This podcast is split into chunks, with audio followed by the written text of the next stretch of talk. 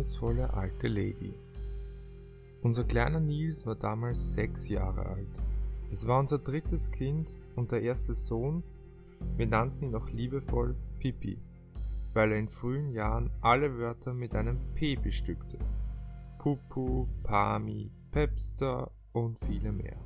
Nils spielte am liebsten im Wald mit allem, was die Natur hergab.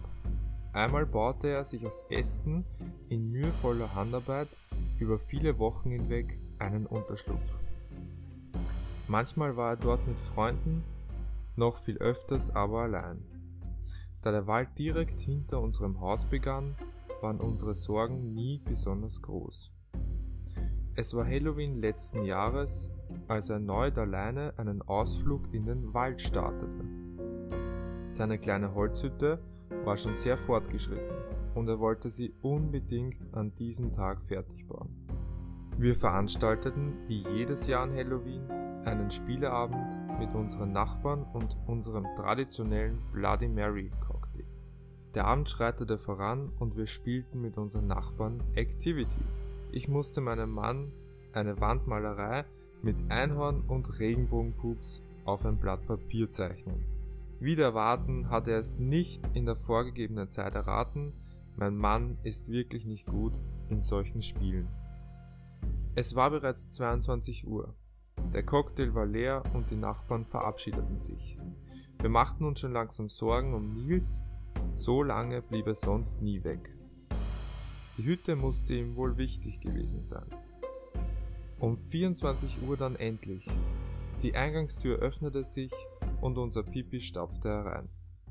Wir wollten aufspringen und ihn freudig begrüßen, aber die Zeit blieb nicht. Er ging monoton und zielstrebig in unser großes Badezimmer im Obergeschoss. Unter dem Badezimmerlicht konnten wir ihn dann das erste Mal begutachten. Sein Gesicht war käseweiß und die Augenpartie grün untermalt.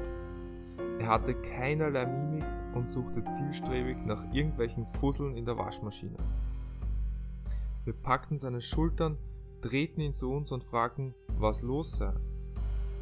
Ich habe eine alte Frau im Wald getroffen und sie braucht ein Haar von einem echten Mann, bevor der letzte Docht erlischt.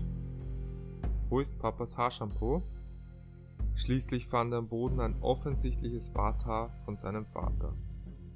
Wir stellten ihm am Weg zur Eingangstür noch etliche Fragen. Welche Frau hast du getroffen? Wofür benötigt sie Papas Haare? Welcher Docht soll erlischen? Wir bekamen keine Antworten mehr auf unsere Fragen. Er stand in der Eingangstür und warf uns einen letzten eiskalten, nichtssagenden Blick zu. Schließlich drehte er sich um und verschwand wieder in der Dunkelheit der Nacht. Das war das letzte Mal, als wir unseren Nils gesehen haben. Wir warteten bis in die Morgenstunden auf eine Rückkehr und starteten dann eine monatelange Suchaktion mit der Polizei, Nachbarn, Freunden und freiwilligen Helfern. Ohne Erfolg. Mittlerweile ist ein Jahr vergangen. Immer noch haben wir viele offene Fragen zu dem Vorfall von damals. Aber noch viel größer ist die Leere und das Loch, welches Nils in unserem Herzen hinterließ.